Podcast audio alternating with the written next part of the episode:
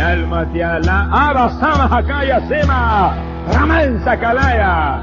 Gente que toca y toca más de lo que debe tocar. Gente que predica, óyalo bien.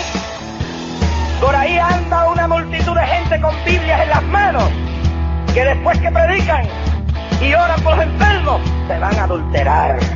Hay más vago en el pueblo de Dios que pero en la cabeza todo lo que estamos aquí el día. Hemos descubierto en otros países hombres religiosos, tanto evangélicos como católicos, homosexuales. Ya no hay tiempo para rock and roll. Ni rock cristiano tampoco. Repente al diablo y todo el. Allá, en el estado de Ituriana, arrestaron un obispo católico por la seducción de 33 monaguillos. No ponga los ojos en este mundo asqueroso y depravado que va a hundir con el mundo. Gracias por descargar el podcast Ateorizar. Ateorizar es un podcast donde se hablan temas de ateísmo, agnosticismo y escepticismo todas las semanas. Nos puedes visitar en ateorizar.com o seguirnos en Twitter en Ateorizar. También te puedes unir a nuestro grupo de Facebook o enviarnos mensajes a través de nuestro email ateorizar.gmail.com. Si quieres contribuir con nuestro podcast, la forma más fácil de hacerlo es yendo a nuestra página ateorizar.com y haciendo tus compras a través de Amazon utilizando nuestro enlace. No te cuesta nada y a nosotros nos dan comisiones.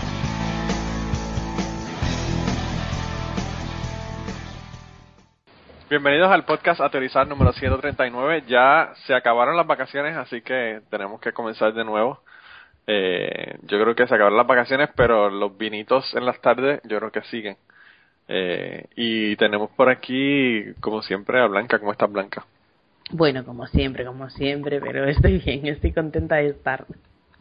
Bueno, estamos contentos de que puedas estar y, no hayas tenido que, que dejarle pagar el internet para pagar todas las cosas que te han ocurrido en, esta, en estas vacaciones tan, tan rocky roads, ¿verdad? Que han sido un poquito accidentadas con todos los, los gastos eh, no planificados. Bueno, mejor no pensar en ello. De algún tipo bueno, pues vamos a ni mencionarlo. Mira, y tenemos para Kirkigan también. ¿Cómo estás, Kirkigan? Ah, aquí, como siempre. Estoy, estoy como, como, siempre en invierno de frío. De paso, um, los hace los últimos dos días nos, nos llegó acá el, el huracán, o sea que estaba bastante ventoso. Entonces, bueno, ¿qué se va a hacer? Uno, uno vive en el Polo Norte. Aguantar. Sí, no hay más remedio, ¿verdad? Como que mm. eso, eh, pelear por eso es como que irte en contra de la madre naturaleza. es como vivir a 100 metros de un río y, y molestarte porque se te inunda la casa de vez en cuando. Mm. Eh, mira, y, y Ángel está por ahí también. ¿Cómo estás, Ángel? Pues yo en el trópico, como siempre. y bueno, no es broma. Ayer en las noticias, no sé si las vería Blanca, eh, sacaban eh, las playas de Valencia con montones de gente bañándose y era eh, 10 de enero, ¿no? Ayer. Hoy son, sé, pues, el 10 de enero. Montones de gente bañándose. Yo pienso que era un poquito exagerado, pero la verdad es que llegamos a sobrepasar los 20 grados. Nosotros wow. tenemos 9. De largo. Mm. Aquí, aquí nosotros estuvimos a, en, en los últimos, eh, qué sé yo, cuatro días o algo así, la temperatura eh, que, que llegó, llegó a bajar a los 8 grados, que es más o menos como negativo, qué sé yo, 10, negativo 12 por ahí, uh -huh. eh, en, en Celsius o en centígrados. Y la gente estaba, ya, ya ustedes se podrán imaginar, la gente estaba muertos del frío y no podían bregar con el asunto. Eh, y eso aquí no fue nada comparado con otros lugares en el norte de los Estados Unidos, que la cosa estuvo bastante, bastante fuerte. Eh, había un montón de lugares que estaban eh, en bajo cero Fahrenheit, ¿verdad? Que ya es menos 20, menos 25. Bueno, y seguro que ya empezaron todos los comentarios de anda que con el ca menudo cambio, digo, menudo calentamiento, calentamiento global. global. sí. Ya, ya está la gente afuera en la nieve diciendo que no, que no hay calentamiento global. ¿No ha dicho nada Donald Trump? Donald Trump lo que está hablando es de lo que dijo de las armas que yo no sé si debemos mencionarlo y usar el podcast para hablar de esta de esta cosa que, que postearon en el grupo o no yo eh, toco el tema uh, bajo mi propio riesgo Eh, las personas que no sepan de lo que estamos hablando pueden ir al grupo de Facebook. Hubo una discusión ahí como de, ¿qué? De tres días. Y menos, 200, y 200 mensajes sobre la cuestión de las armas. Eh, sobre la cuestión de las armas, sí. Así que, eh, un asunto bien, bien interesante que estuvo y, pues, eh, frustrante por demás. ¿Qué, qué les puedo decir? También Bueno, yo, yo participé al, al principio, pero es decir, eh, culpa es tuya, No que tú fuiste el no, que en pusiste efecto. la información. no se puede, no se puede razonar con gente irracion- i- irracional. o sea, se acaba.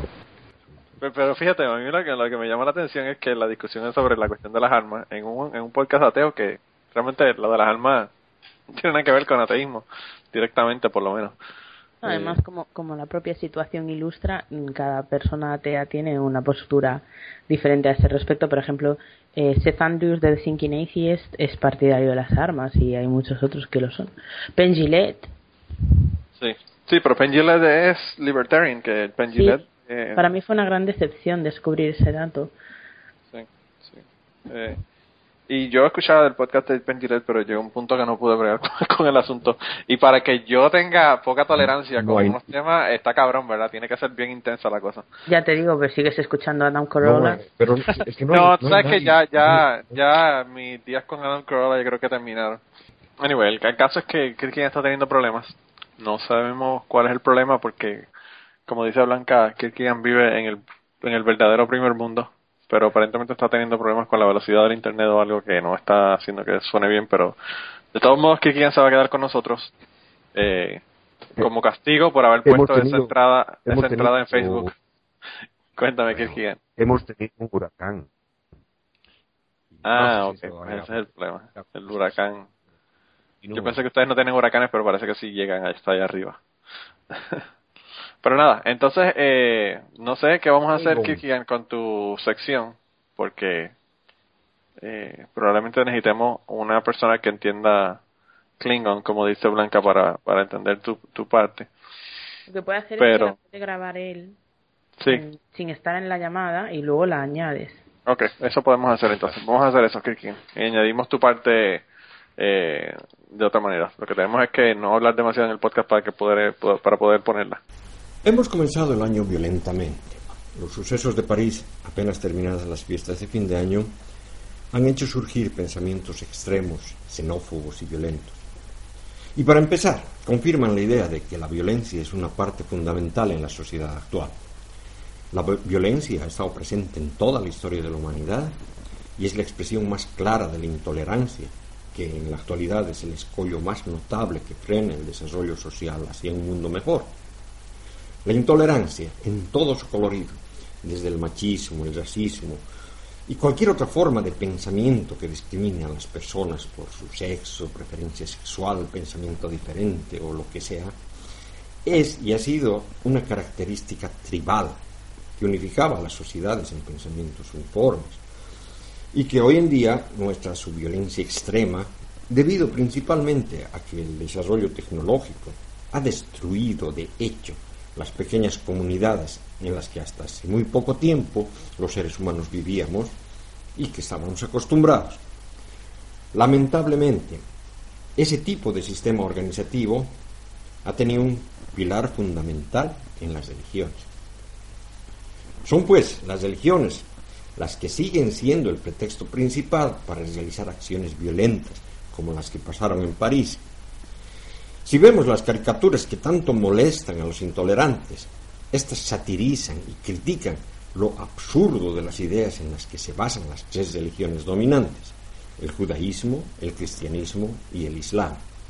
Y esta tiene su base en el mismo conjunto de mitos originados en las mitologías del Oriente Medio que evolucionaron hacia el monoteísmo que les caracteriza. Estos mitos son altamente violentos. Las historias del Antiguo Testamento, simbólicamente interpretadas en el Nuevo Testamento y en el Corán, nos muestran que el Dios monoteizado es un verdadero cabrón, un psicópata para el cual la vida no tiene valor alguno. Si vemos en el Antiguo Testamento, veremos que ese Dios se la pasa cometiendo genocidios. Realmente es un consuelo para los que vemos en ellos simplemente historias mitológicas, saber que esto jamás sucedió. Pero para los que creen en estos mitos, en esos hechos encuentran un soporte ideológico para cometer barbaries. Y se trivializan las masacres más conocidas, el diluvio universal, la destrucción de Sodoma y Gomorra.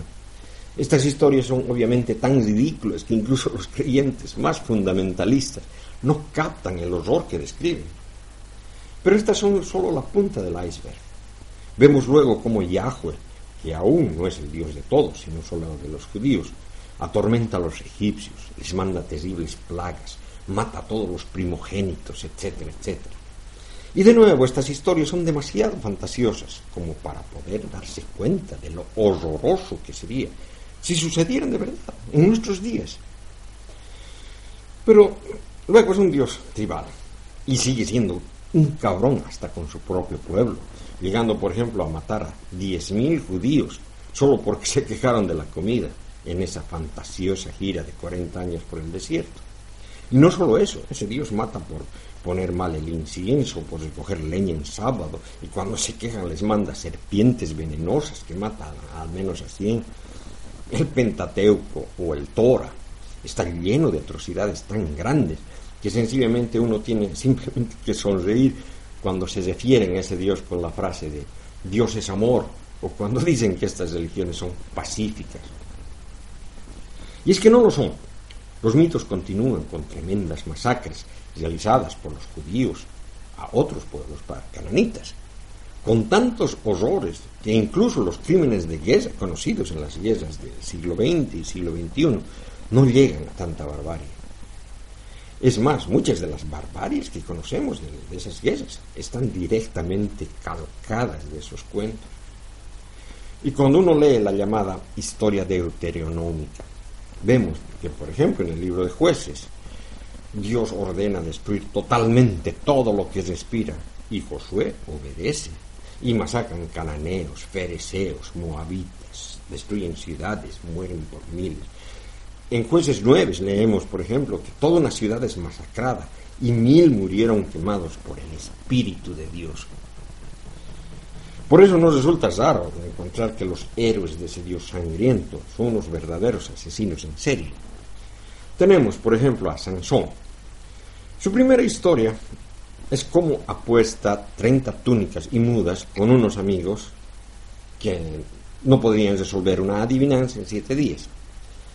Y bueno, estos consiguen que la esposa de Sansón, que por cierto era filistea, le saque la respuesta y por lo tanto le ganan la apuesta.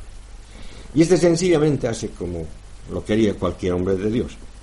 Mata 30 personas para quitarle sus túnicas y así pagar la apuesta perdida.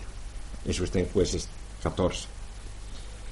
En el siguiente capítulo comienza su actividad terrorista, quemando las gavilas, el trigo todavía en pie y hasta las viñas y olivares de los filisteos.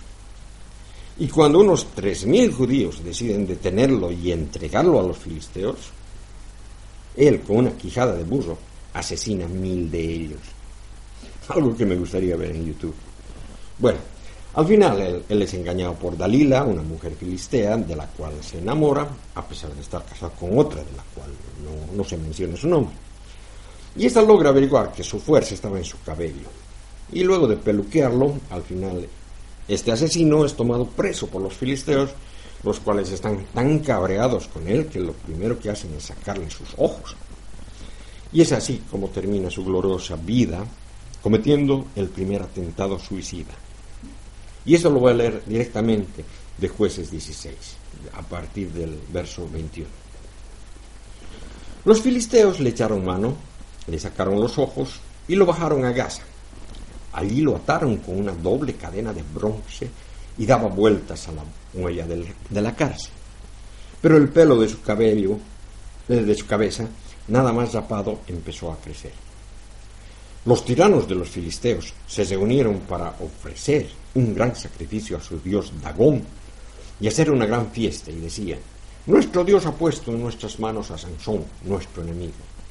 Y cuando lo vio la gente, alababa a su dios diciendo, nuestro Dios ha puesto en nuestras manos a Sansón, nuestro enemigo, al que desbastaba nuestro país y multiplicaba nuestras víctimas. Y como su corazón estaba alegre, dijeron, llamad a Sansón para que nos diviertan. Y trajeron pues a Sansón de la cárcel, y él los estuvo divirtiendo. Luego le pusieron de pie entre las columnas. Sansón dijo entonces al muchacho que lo llevaba de la mano, ponme donde pueda tocar las columnas en las que descansa esta casa para que me apoye en ellas. La casa estaba llena de hombres y mujeres. Estaban dentro todos los tiranos de los filisteos y en el tejado unos tres mil hombres y mujeres contemplando los juegos de Sansón. Sansón invocó a Yahweh y exclamó, Señor Yahweh, dígnate, acuérdate de mí, hazme fuerte, nada más esta vez. Oh Dios, para que de un golpe me vengue de los filisteos por mis dos ojos. Y Sansón palpó las dos columnas centrales sobre las que descansaba la casa, se apoyó contra ellas, en una con la mano derecha y en la otra con la izquierda, y gritó, Muera yo con los filisteos. Y apretó con todas sus fuerzas, y la casa se derrumbó sobre los tiranos y sobre toda la gente allí reunida. Los muertos que mató al morir fueron más que los que había matado en vida.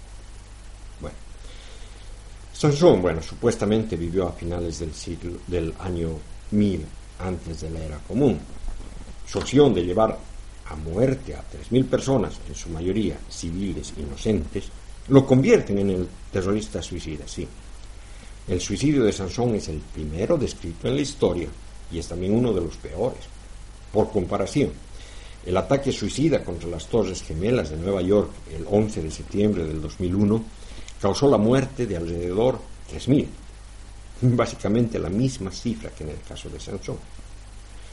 Desde luego, las historias del Antiguo Testamento no son fiables, pero esto no desempeña ningún papel determinante en la imagen del suicidio de Sansón, que ha existido desde que el libro de jueces fue escrito.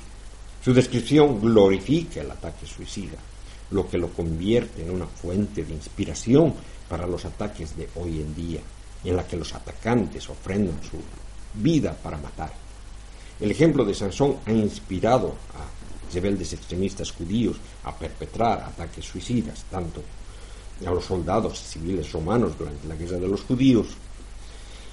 El cometer suicidio mientras se asesina a tantos enemigos como sea posible es un acto antiguo. Si es que hemos de aceptar las historias del Antiguo Testamento que- como válidas, verdaderas, entonces es el Sansón bíblico la primera persona que sacrifica su propia vida para matar a tantos enemigos como sea posible. Y si no aceptamos la historia como verdadera, bueno, entonces de todas maneras es un ejemplo que lamentablemente muchos siguen. Bueno, en realidad Sansón es uno de los muchos dioses solares de la mitología pre-deuteronómica, que ha sido devaluado a ser un ser humano por el monoteísmo. ¿no? Entonces, si es que hacemos un estudio real del contenido de, los textos, eh, es otra cosa. ¿no? Pero la idea que tuve para esta sección fue la de mostrar que el problema principal está en creer que la mitología es verdadera y que el- los personajes mitológicos son ejemplos así. Es por ello que estoy convencido que el único camino para lograr la paz es la, la de destruir a, a las religiones. ¿Mm? La- en, las próximas, eh, en los próximos podcasts voy a tratar de hacer una cuestión mucho más eh, bíblica. Y bueno, eso es todo por. Mm. Pero anyway, eh, ¿qué- Ángel, ¿tú tienes eh, algo que nos vas a contar esta semana? Sí, ya pues me voy a poner con, digamos, los, las estrellas, los, bueno, no los cuatro gentes del apocalipsis, los, los más recientes, pero ya gente de peso reciente. Y el primero que traigo es Isaac Asimov, que imagino que todo el mundo conoce. Nació en Rusia en 1920 y murió en, en Estados Unidos en 1992. Este hombre hizo de todo. Cuando digo de todo, es prácticamente de todo. Creo que menos eh, actor de cine lo demás, todo lo que uno se quiere imaginar. De formación era bioquímico y escribió muchas obras mm, divulgativas sobre prácticamente todos los campos de la ciencia. Sobre, lo he visto escribir sobre informática, sobre electrónica, sobre biología, evidentemente, astronomía, de todo. Además, Yo, a mí, a mí lo que, lo que, su creación que me gustó más es las patillas que tenía. Sí, Tenía unas patillas hermosas. creo escuela. Sí, ¿verdad? Eh, es autor de, de más de 30 novelas, la mayoría de ellas de ciencia ficción, alguna también de misterio, y montones de cuentos que publicó en varias recopilaciones. Escribió también historia y hasta una guía de la Biblia en dos volúmenes, eh, que es, bueno, para, para leerla con calma porque el hombre reparte bofetadas a diestro y siniestro.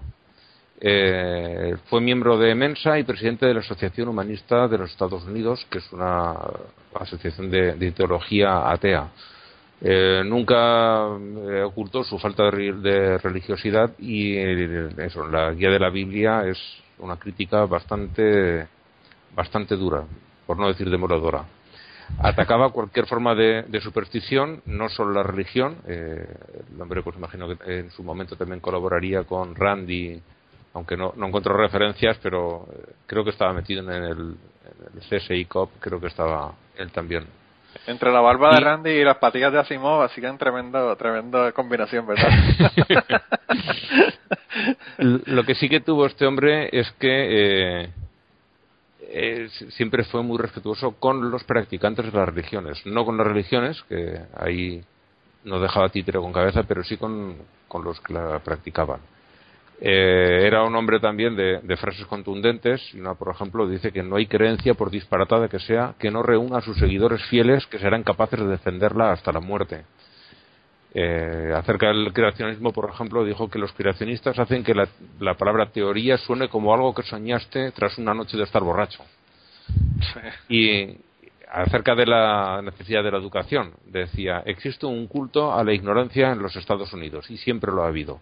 La presión del antiintelectualismo ha ido constantemente abriéndose paso a través de nuestra vida política y cultural, alimentado por la falsa noción de que la democracia significa mi ignorancia es igual de válida que tu conocimiento.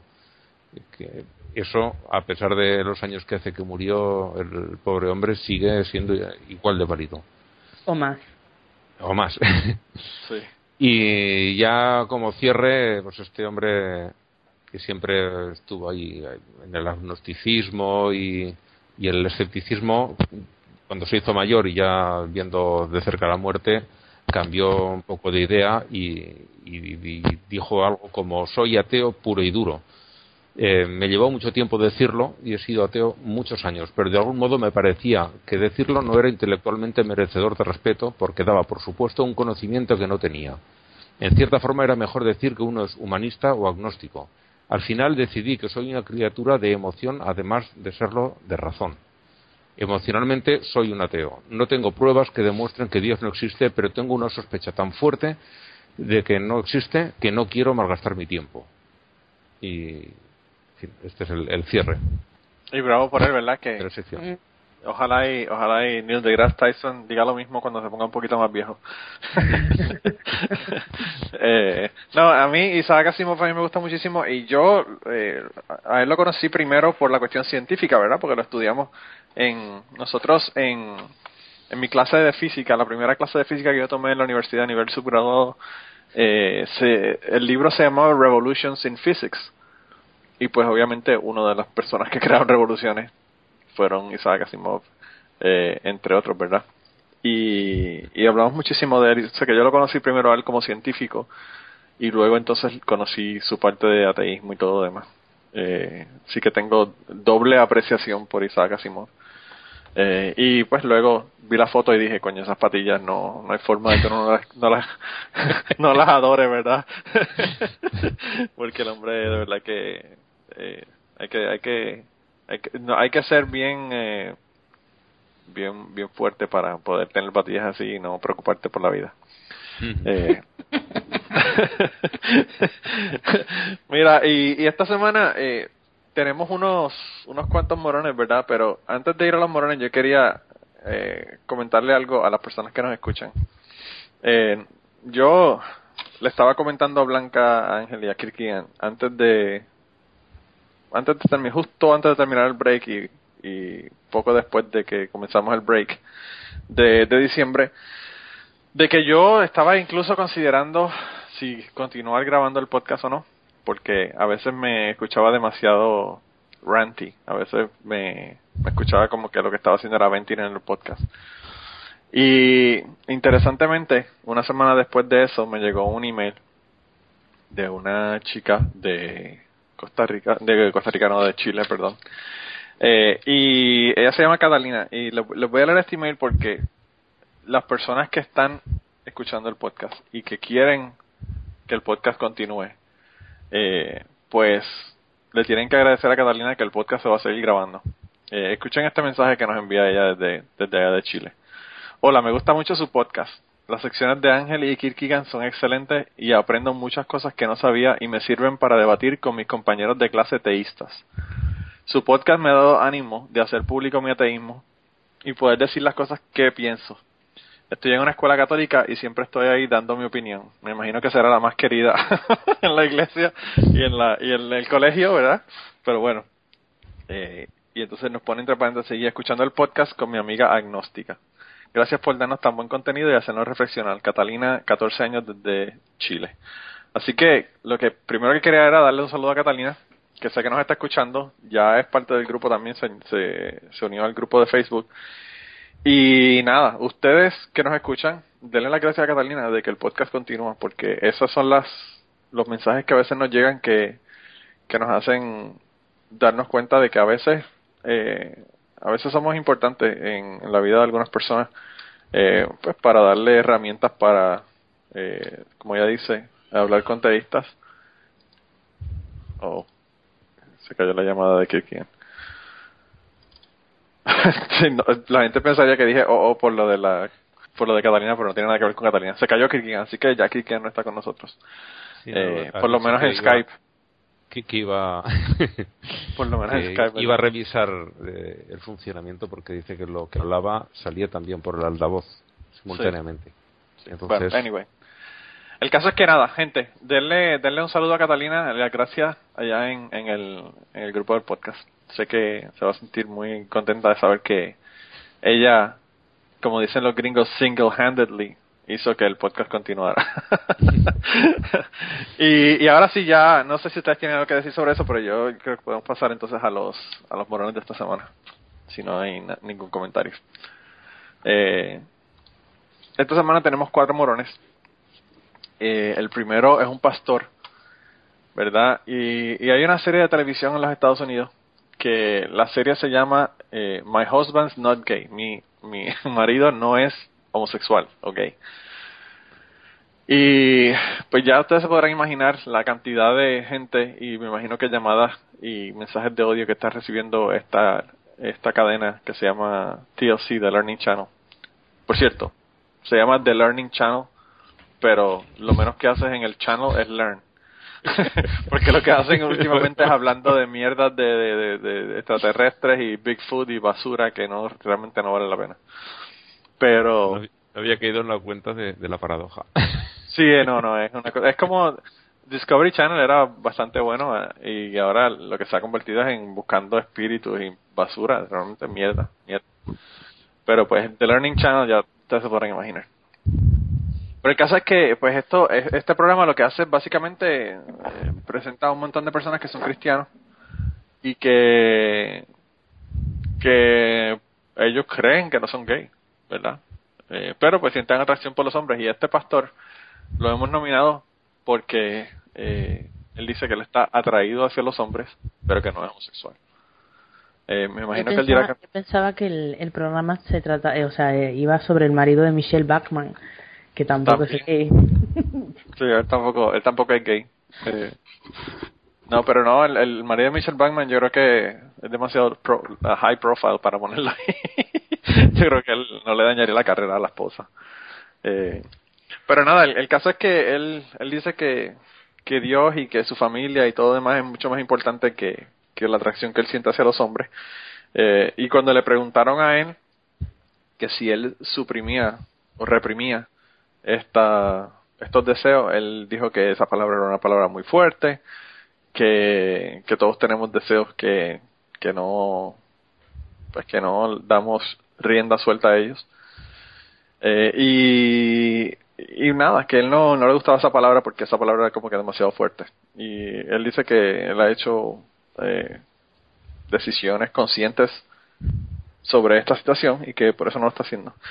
Lo que yo, lo que yo, a mí realmente me da este hombre es, es pena porque pues realmente está negando una parte de sí mismo eh, por el hecho de las ideas que tiene preconcebidas con la cuestión de la religión.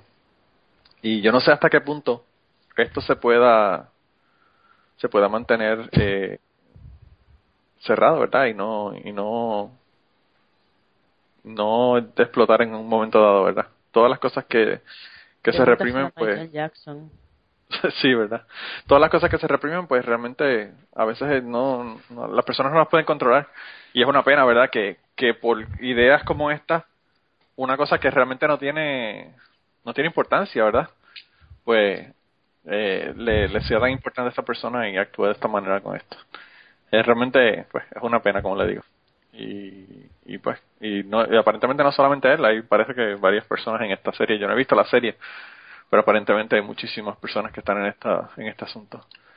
Eh, y pues no sé yo espero que la apertura que se está dando y la aceptación que se le está dando a la cuestión de, la homosexualidad eh, en, pues, en, en los días que vivimos yo pienso que eh, quizá en algún momento puedan hacer que las personas puedan realmente ser eh, ser quienes son verdad yo no sé si ustedes vieron la película The Crying Game. Ustedes vieron la película The Crying Game No. Pues esa película, en la película de Crying Game hay una, hay una sección bien importante y es sobre un tipo que era homosexual y, y él, él le dice que él compara, compara eh, la cuestión de la naturaleza, de, de- de tu naturaleza homosexual con un, eh, con un escorpión. Él dice, el escorpión es escorpión. Un día te pica y tú no puedes eh, como que eh, cuestionarlo, ¿verdad? Porque la naturaleza del escorpión es esa. Y lo mismo ocurre con las personas que pues que tienen esto como naturaleza dentro de ellos. Eh, pero pues yo a mí lo que me lo que me preocupa realmente es la el estrés con el que podría vivir una persona que esté reprimiendo todo esto eh, en su vida, ¿verdad? Que, que es una lástima, verdad que es una lástima. No puede llevar- llegar nunca a ningún sitio bueno. No. No, Es, es como si yo ahora me empeñase en, en lo contrario. Ser homosexual. claro, lo mismo. No puede funcionar. O sea, si, si, si algo te gusta, te gusta, y si algo no te gusta, no te gusta. O sea, si- si- yo no puedo que no- decidir sentirme atraído por hombres. Igual que Además, un es que ni homosexual. no- siquiera estamos hablando de gustar o no gustar, o sea, no es como, ah, me gusta el fútbol, pero me obligo a ir al baloncesto, ¿sabes? O sea, es una cosa, la No, sexualidad es una cosa tan importante en nuestra Sí. vida que, pa- para, el, para el equilibrio total de la persona. Y es, y- claro. O sea, yo lo de Michael Jackson antes lo decía completamente en serio, o sea, yo estoy convencida de que ese hombre se volvió así de, de reprimir sus, su verdadera naturaleza sexual, o sea, Claro. Claro. Tiene que ser horrible. Tiene, que- o sea, yo creo que las personas heterosexuales no nos podemos imaginar lo que tiene que ser eh, vivir en un armario. Es- no creo que realmente seamos capaces de imaginarlo. Tiene que Yo ser una que- cosa tan horrible. Yo creo que esto es tan tan poderoso y tan y tan eh, importante a manera de afectar a la persona como tú decir no voy a tener sexo como hacen los sacerdotes. No, yo creo que mucho que- peor. Yo creo que mucho peor porque si tú dices, si tú eres sacerdote y decides no tener relaciones sexuales, eso es una cosa Acabas- que no tienes que violando- ocultar. acabas violando Sí. niños. Es que, es que no hay manera. Es que no, no, hay- no hay posibilidad de que una cosa así termine se te bien. jode la mente tanto que terminas violando niños. Claro, eso no El puede terminar tiene bien. El sacerdote tiene que lidiar con la represión del deseo, pero es que además el homosexual, en ese entorno, quiero decir, o sea, un homosexual que se niega a su homosexualidad es porque dentro de su entorno sabe que lo van a criticar y que, y que lo van a hacer pasar mal. Entonces, esa persona, además de reprimir su sexualidad y no ejercer su sexualidad, tiene que vivir con el miedo de que un día lo descubran. Sí, sí, sí. ¿Sabes? Es, es una cosa durísima. A mí me Claro. parece una cosa pff, inimaginable. O peor todavía lo que hacen estos, que es intentar darle la vuelta. Hmm, Encima, sí, hacer sentir mal a otras personas, además. Es, es- no y a, y a ellos mismos, porque no no pueden eh, eso no puede llegar bien- nunca a ningún sitio bueno. No. No puede ser. Es- tú no puedes eh, obligar a un, a un perro a maullar. No lo vas a conseguir. No, de hecho, igual, yo creo que igual aquí que hemos comentado. lo que quieras. Aquí hemos comentado varias veces noticias de, de tipos de estos que están en programas de desomosexualizar a gente y que luego han salido diciendo, mira, esto es toda una puta patraña, yo sigo siendo lesbiana, yo sigo siendo gay y esto no se cura. O sea, puedes dejar de ejercer mientras tú sí que lo resista, pero... O sea, yo me puedo teñir de rubia, pero no voy a ser rubia, voy a ser morena teñida, pues esto es igual. Sí, sí, eh, tiene sentido, tiene sentido, ¿verdad? Y, y, y, y vuelvo, volvemos al caso también de Michael Jackson. Michael Jackson también tiene problemas con la cuestión de la raza. O sea, él no solamente se negaba su naturaleza sexual, sino que también se negaba su naturaleza de, de negro. Sí, de ser humano o en general. Y, y ya ustedes vieron cómo terminó la cuestión de negar que, que es negro, ¿verdad? que, que se hizo 20.000 cirugías y, bueno, terminó siendo un, un alien, un, un monstruo, ¿verdad? Eh, eh, yo, yo pienso que sí, que, es, que es cierto lo que dice Blanca, el, el hecho de que tú tienes un- una persona que además de estar negando su naturaleza, pues también tiene la preocupación de que lo, de que lo descubran y todo lo demás, pues yo pienso que es, es mucho más fuerte, es mucho más fuerte. Y es una lástima, no sé, yo lo pongo aquí como un borón porque, ¿qué te puedo decir? Pero de verdad que lo que me da, lo que me da mucha, mucha pena por, por él. Eh, y por lo que estaba, por lo que está pasando. Entonces, ¿Este hombre eh, está metido dentro de ese programa o, Sí, o él es uno de los, es uno de los no, él- participantes? Él, es uno de los participantes del programa este. Y yo me, me he sentido tentado a, a, a, a ver el programa solamente por la curiosidad de, de, de ver qué es lo que lo que ellos están diciendo. Aunque aquí tienen unas cuantas citas, ¿verdad? En el artículo, pero para ver pues en más detalle qué es lo que ellos qué es lo que ellos dicen, porque de verdad que que bueno, es, es increíble. Eh, de verdad que es increíble. Eh, el, el poder que puede tener una idea en las personas. Y no, no, no me debería sorprender porque el poder que tiene una idea hace que la gente vaya y ponga un avión en un edificio y se maten ellos mismos, ¿verdad? Pero pues eh, son cosas que de verdad que son lamentables y me sorprenden muchísimo. Pero la segunda morona de esta semana es una morona, esto es en La Paz, me imagino que esto es en Bolivia, ¿no? Ujú. Sí. Y no sabes si es, La Paz de Bolivia o si había, era La Paz de otro lado. Eh, a mí me encanta que en lugar de poner Bolivia, La Paz, ponen solamente La Paz. Esto lo hacen todas las todos lo- los websites de noticias, me molesta muchísimo. Eh, pero anyway, el caso es que esta, esta es una noticia eh, de una señora eh, que es la ministra de Comunicación, es llama Amanda Dávila, y esto nos lo enviaron por el grupo de Facebook, eh, que dijo que las caricaturas del semanario satírico francés, de donde hubo, hubo- los atentados eh, terroristas esta semana pasada, eh, fue víctima de un ataque eh, de tres, me parece que dos o tres personas que eran terroristas y mataron 12 personas ahí. Y dice que tenían que tenían un carácter xenófobo y sí, xenófobo y de derecha cavernaria. Ella dice que no justifica la masacre. A mí me esto me ha jodido muchísimo la vida de la gente que han dicho esto, porque ellos es como cuando la gente te dicen, yo no soy racista, pero Mm. y, y a esto es a lo que me suena cada vez que dicen, oh, yo no justifico esto, pero ¿quién los manda a ponerse a hacer este tipo de No caricaturas? lo justifico, pero procedo a justificarlo. claro, eso mismo. Y pues, quizá ella no se está dando cuenta de lo que está diciendo, pero de verdad que, que está cabrón. Eh, y, y realmente, pues, eh, dice ella que fanatismo racista contra islamitas, xenófobo y de derecha cavernaria en caricaturas de Charles Hebdo, pero nunca es justificado o nunca es una justificación para la masacre. Eh, yo no, yo no, ¿por qué la gente dice racista cuando se habla del Islam? Eh, No entiendo. yo nunca. Eh, porque pues el Islam no es una raza, el Islam es una religión. Sí, es que ni siquiera tienes esa mm, confusión que hay con el judaísmo, que, o sea, existe la, la etnia judía, aunque hay muchos judíos que no son de etnia judía. Pero es que el Islam es una religión y punto. O sea, no hay ninguna etnia islámica. No, no, incluso el Islam eh, ocurre en países de Asia, ocurre en... Sí, sí, el sudeste asiático está plagado de islámicos. O sea, pues yo de verdad que eso no, no lo entiendo, no lo entiendo muy bien. De verdad que no, no me, no me cuadra.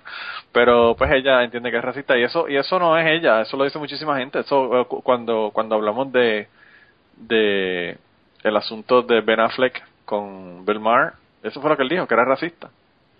Ujú. y no se da cuenta de que pues realmente no es una raza. Pero el caso es que esta señora la nominamos por ese comentario, ¿verdad?, que hizo la semana pasada. Eh, y es de las compatriotas de, de Kirk, así que Kirk debe estar orgulloso de que esa señora está ahí. Kirkian, me parece que regresó. ¿Cómo estás, Kirkian? ¿Ahora se oye bien? No. Ahora no se oye. No, no se oye nada. Bueno, él está en la llamada ahí, pero no, no se oye. Parece estar conectado, pero no. El editaje de este, de este, de este po- po- podcast va a estar bien interesante. Sí. Sí, te lo vas a pasar pipa. Anyway, continuamos. El tercer eh, nominado para esta semana es el presidente turco. El presidente turco dijo una cosa que a mí me, me pareció sensata, pero me pareció no sensata. Y él, yo no voy ni a tratar de, de mencionar cuál es el nombre de él, eh, porque es una cosa... Recep Tayyip Erdogan. Le digo, ahí Ángel, Ángel. Eh, y anyway, el caso es que el presidente turco, eh, esto fue justo, justo cuando comenzamos la, la, la pausa, ¿verdad? De, de invierno. Y él dijo que eh, la igualdad entre los hombres va contra la naturaleza. Y lo que dijo fue que a los hombres y a las mujeres no se le pueden ofrecer las mismas posiciones, que está en contra de la naturaleza porque su naturaleza es diferente. Dijo, por ejemplo, en la vida laboral no se puede imponer las mismas condiciones a una mujer embarazada y a un hombre. Y yo entiendo que en cierto sentido sí tiene sí tiene sentido. Hay hay unas hay unas cosas que se tienen que tomar en cuenta, ¿verdad? Cuando una mujer está embarazada en el trabajo. Pero no por eso quiere decir que tú no le vas a dar posiciones. La mujer puede tener la misma posición, quizás no tenga las mismas exigencias dentro de la posición. Porque si tú tienes una mujer que está embarazada y no puede cargar más de 50 libras y eso te lo requiere el trabajo, pues ya estamos hablando de, de que de que no se le puede exigir eso. Pero no dar esa posición mientras- a la mujer. ¿Cómo? Claro. Digo que, que temporalmente, mientras dura esa situación, habrá que darle, un- digamos, unas licencias que, que no que no necesitará cuando deje de estar embarazada. Claro, pues que eso es como si un tío se jode la espalda, o sea, Exactamente. La misma cosa. La misma cosa. No vas a estar preñada toda tu vida, que no eres del Opus Dei. Bueno, si eres, entonces sí. de los puteos del eh, Queerful, el movimiento Queerful de los Estados Unidos. Eh, no, pero fíjate, es, es interesante porque él dice esto y entonces yo entiendo que sí, que en la vida laboral no se puede imponer las mismas condiciones a una mujer embarazada que a un hombre. Eso está muy bien. Pero lo que jode es lo que dije al principio, de que no se le pueden ofrecer las mismas posiciones por esta situación. Lo cual... y ahora qui- quitémosle el apellido de embarazada. Mm, ya está. Ya no puedes, ya ya no es aplicable lo que dice este hombre. Claro. Sí, sí, sí, no, no tiene sentido. Pero él, él no, no lo dice solo para la- cuando una mujer está embarazada, lo dice en general. Claro. Es que el embarazo es simple y llanamente una excusa. Pues como todas las mujeres que no somos estériles somos susceptibles de preñarnos, no vaya a ser que un día nos preñemos y, y entonces ya mejor no contratarnos por si nos preñamos. Sí, prácticamente. definitivamente. Eh, y yo he escuchado personas, mi jefa, por ejemplo, en una ocasión dijo que ella no quería eh, contratar mujeres para trabajar en el laboratorio. Después que lo dijo, me dijo, yo esto no debería decirlo. Y yo le dije, sí, yo creo que es una buena idea. pero, me, di- pero me dijo que ella no quería contratar a una mujer y se entrevistaron mujeres para una posición que teníamos en el laboratorio. Yo dijo que no quería una mujer porque las mujeres se embarazan y después salen, tienen licencia por maternidad y son un problema. Y yo digo, wow. Y, y lo que está cabrón es que ella es una mujer. Claro, es que es lo Y que... ella, tuvo, y ella tuvo dos hijos. O sea que ella también tuvo esa posición y se, se embarazó y tuvo que estar fuera del trabajo por eso. Sea que está cabrón, está cabrón. De verdad que la situación está bien cabrona que ella diga una cosa como esa, pero bueno. Pero, hijo, ¿qué te puedo decir? Mira, ahí, ahí eh, le envié un mensaje a, a Catalina dándole las gracias y diciéndole que le había que le habíamos dado un saludo en el, en el podcast. Y, y ahora me mandó un mensaje y me dice, ah, que bueno, ahora los- los- ya los extrañaba. Ahora los voy a poder escuchar en la playita. La muy cabrona nos está sacando en cara que nosotros aquí tenemos 8 grados de temperatura y ella va a estar en la playa escuchando el podcast. Qué jodienda. Eh, Bueno, yo puedo decir que no, no fui a la playa porque no quise. sí, ¿verdad?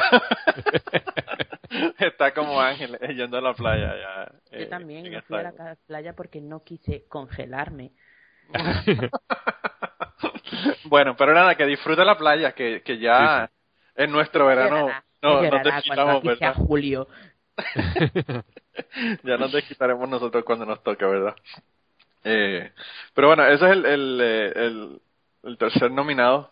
Y el cuarto nominado, eh, si ustedes estaban enojados porque la Virgen tenía llaves de la ciudad y la Virgen tenía medallas de la policía y no tenía una ciudad, pues ya no tenemos que preocuparnos más por el asunto.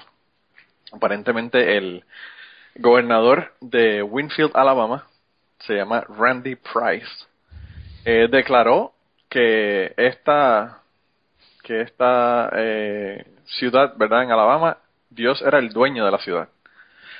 Así que no sé cómo van a hacer ahora, me imagino que van a tener que la gente pagarle las contribuciones a Dios, porque Dios es el dueño de la ciudad.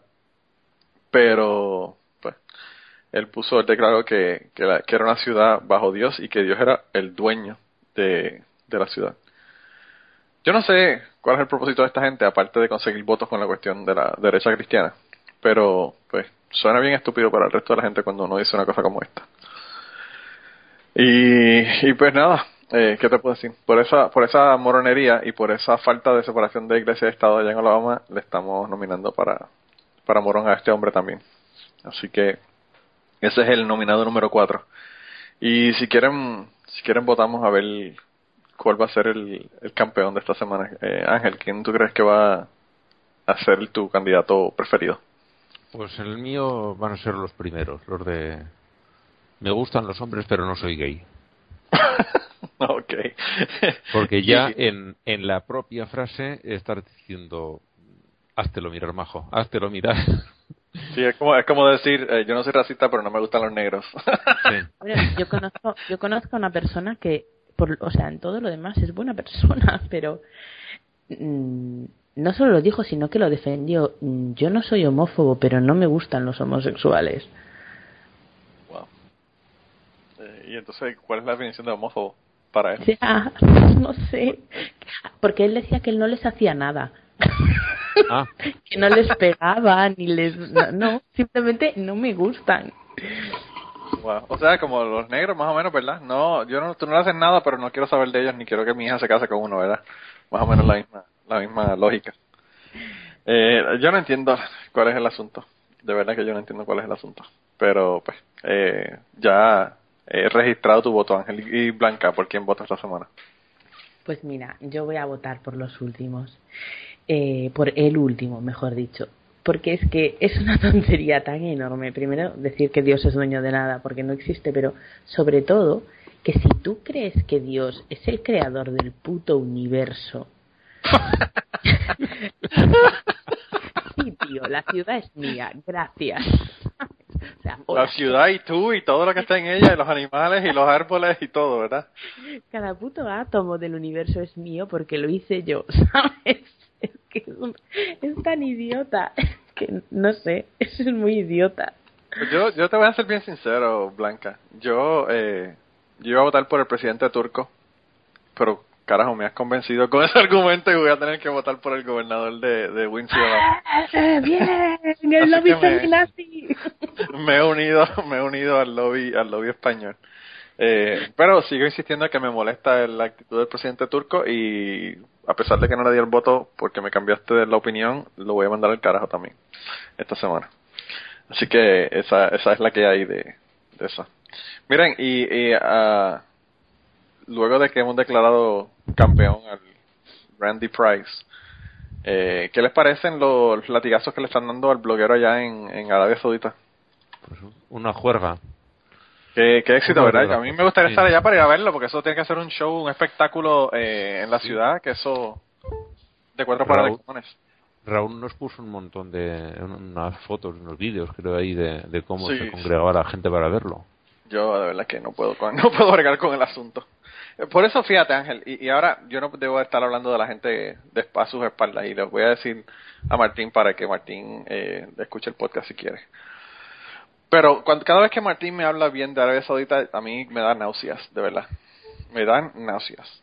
Y pues eh, ayer eh, en el podcast eh, de cachete que grabamos ayer, que no sale esta semana, va a salir la semana próxima, porque fue en la segunda parte del podcast en la que hablamos sobre este tema.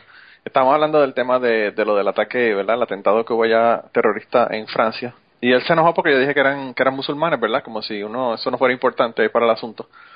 Eh, sobre todo por el hecho de que de que pues eran musulmanes y, y la razón por la que lo hicieron es por, por eso, ¿verdad? Por ser, claro, es que esa es la discusión que he tenido yo con todo el mundo estos días. O sea, a mí me suda la polla si son mm, musulmanes o rusos o jardineros, mientras no griten mm, a- por la jardinería cuando matan a la gente. ¿entiendes? O sea, Claro. si tú vas matando a la gente al grito de Allahu Akbar, el hecho de que tú seas musulmán es relevante.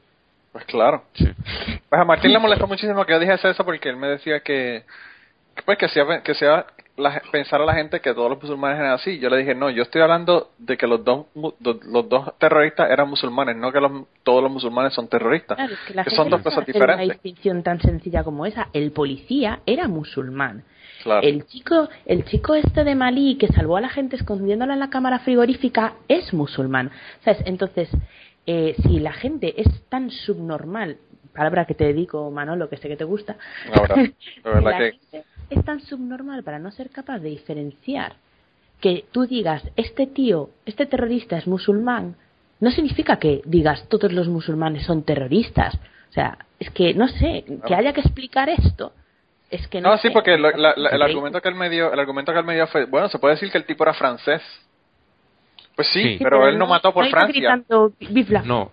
Y, Claro. y, y posiblemente, no sé, quizá trabajas en una panadería, pero tampoco mm, mató en nombre de la harina ni la levadura. Claro, claro. Y, y posiblemente este chico que has dicho que estuvo escondiendo gente en una cámara frigorífica y que es musulmán, Sí. utilizó alguna parte del Islam como musulmán para Claro. decir, esta gente está en peligro y tengo que hacer lo posible por ayudarles. Su Y argumento, su También es a ser esto, musulmán. Pero su argumento para esto, Ángel, fue que es una mala interpretación del Islam. Y, Y eso yo ahí tengo serias dudas, porque el Islam Vale. lo dice muy claro. El Vale, Islam lo muy claro. vamos a, a- a aceptarlo. Es una mala interpretación del Islam. Y bien, siguen apoyándose en el Islam, en una parte de los textos sagrados del Islam que dicen que eso es exactamente lo que tiene que hacer. Y si no fuera musulmán, no seguiría ese texto. Claro, y yo, y yo le, hecho yo le comenté que la mayoría de los, de los musulmanes eh, están de acuerdo de que la paga por la apostasía es muerte, por ejemplo. Sí, Aunque no lo hagan, aunque no maten a la gente. Pero ellos piensan que eso es correcto y que eso es lo que lo que se supone que sea, porque eso fue lo que dijo el profeta. Entonces, es una ¿de manera de decir, es una manera de decir yo no lo voy a hacer porque igual que, que tú puedes pensar lo mejor que eh, si alguien intenta invadir los Estados Unidos hay que repelerlo y con todas las fuerzas del ejército, pero tú no te alistas en el ejército, pues pues Claro. toda esa otra gente no se no coge una espada para ir degollando eh, infieles, pero sí que cuando degollan a uno piensan que es algo correcto. Claro. Y otros no, otros piensan que, que de ninguna de las maneras. Claro. Que fue, fue esta discusión es la misma que tuvo Ben Affleck allá con, con, eh, con Bill Maher. Es exactamente Mm. lo mismo. Exactamente lo mismo. Y, y los, los de todas esas posiciones son igualmente musulmanes y cada uno elige, como pasa con los cristianos, elige una parte de su texto sagrado para justificar su postura. Claro. Y yo le hablé del Westboro Baptist Church y de, los, de las personas que son cristianos y condenan el Westboro Baptist Church, pero no por eso deja que o hace que, los, que las personas no sean cristianos. Incluso los cristianos dicen que la gente del Westboro Baptist Church no son verdaderamente cristianos, pero eso Y no ellos lo lo- deja. Y ellos dicen lo mismo del resto. Claro, Claro. claro. Y no solamente eso, Ángel. Yo eh, le- incluso le dije a Martín que, que yo entiendo que la gente de Westboro Baptist Church sigue más el cristianismo que el resto de los, de los cristianos. Porque el resto de los cristianos lo que están haciendo es ignorando la mitad de la Biblia. Entonces, pues, ¿qué, ¿de qué estamos hablando? Pero, anyway, si ustedes quieren frustrarse, vayan y escuchen la segunda parte del podcast de Cachete, número 46. Porque de verdad que yo salí con dolor de cabeza ayer del- de la grabación del podcast. Eh, y nada, hablamos de racismo, hablamos de estereotipos, hablamos de un montón de cosas. Eh, y la primera parte es de música, así que eh, hay, hay de todo en el podcast, ¿verdad? Pero, pero a mí, a mí me, me chocó muchísimo. Eh, Yo le dije que, que Martín hacía eh, decisiones en base a su, a su politically correctness en vez de la cuestión de la realidad. Eh, pero, ¿qué te puedo decir? Esto, eh, volviendo al tema de la cuestión del, del, del bloguero este, ¿verdad? Rafi Badawi, que, que le, le, le dijeron que iban a darle mil eh, latigazos y ya le dieron los primeros 50. Y... ¿Cómo? Sobre, que si un sobrehumano sobrevive a eso. Bueno, me imagino que se los dan de 50 en 50. De 50 a 50. Creo que eran cada semana 50. o algo así. Es que van a estar, para llegar a, a 1000, de 50 en 50 van a estar. Eh, ¿Cuántas semanas va a ser eso? 40 Serían, semanas. serían eh, 20. 20 semanas. 20 semanas. O sea que casi, casi medio, medio año. No sé si le da tiempo en una semana a, a No, recuperarse. yo, yo no creo que un carajo le da. Yo no lo Yo, una de las cosas que le dije a Martín, eh, porque él me dijo, ah, que yo he conocido de primera mano, yo he conocido muchísimos musulmanes, porque él ha vivido en, pa- en países musulmanes, él vivió en Arabia Saudita un año y medio. Eh, y yo te aseguro que esas personas no matarían a la gente. Yo le dije, bueno, Martín, pero no lo hagas, ¿verdad? Porque yo te aprecio y no quiero que te pase nada. Pero ponte, y hazte un dibujo de Mahoma y ponte a caminar por una calle, eh, random, en Arabia Saudita, a ver qué te pasa.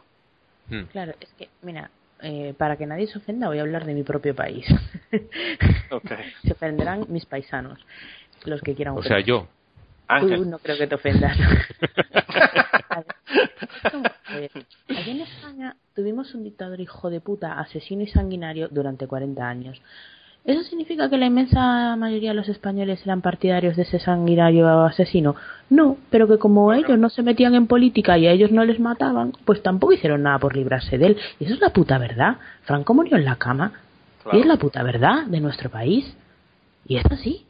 Entonces, mm, la inmensa No solamente mayoría murió de en la cama, gente- sino que murió en la cama mirando el brazo incorrupto que tenía en, en sobre, sobre el- La inmensa mayoría de la gente probablemente no le pareciese muy bien que fueran a sacar a la gente de su casa de madrugada y la fusilasen contra una tapia del cementerio, pero tampoco les molestaba lo suficiente para hacer nada al respecto. Claro. ¿Convierte esto a 40 millones de españoles en hijos de puta? Probablemente no. Claro. Ni en partidarios de una dictadura tampoco. Claro. No, no, simplemente miraron para el otro lado. Como cuando tú ves un, qué sé yo, un padre dándole una paliza a un niño en el, en el, en el centro comercial y le pasas por el lado y no dice ni esta boca es mía, porque ese no es mi problema. ¿Te hace un cabrón? Eh, en mi, en mi, en mi libro quizás, pero pues eh, no, no quiere decir que, que ellos fueran y que le darían palizas a los niños en su casa, ¿verdad? También está Eh. el factor miedo, porque es que en muchos artículos bastante cuerdos que he leído al respecto de todo esto del Charlie Hebdo y tal, el miedo, o sea, los musulmanes en los países estos también tienen miedo. Habrá muchos musulmanes moderados que salgan a la calle a jalear, igual que los españoles salían a jalear a Franco porque había mucho miedo, porque había que dejar clarito que tú, tú estabas del lado que había que estar. Eso también es una puta realidad. Claro. Claro, no, y, y- incluso eso lo mencionaron. Eh, a mí me pareció irónico cuando habló Ben Affleck con, con Bill Maher, que la persona que estaba defendiendo a las personas que hablaban en contra del Islam, todas las personas o los habían matado o los habían tiroteado. Entonces, eh, ¿de qué estamos hablando? Estás probando el punto contrario, que, que son unos cabrones eh, y, que, y que matan gente por, por ideas como esta, ¿verdad? Eh, el hecho de que, de que tú no puedas hacer un comentario sin pegarte un tiro como le hicieron a Malala, pues te deja, de- te deja mucho que desear, ¿verdad? Del asunto.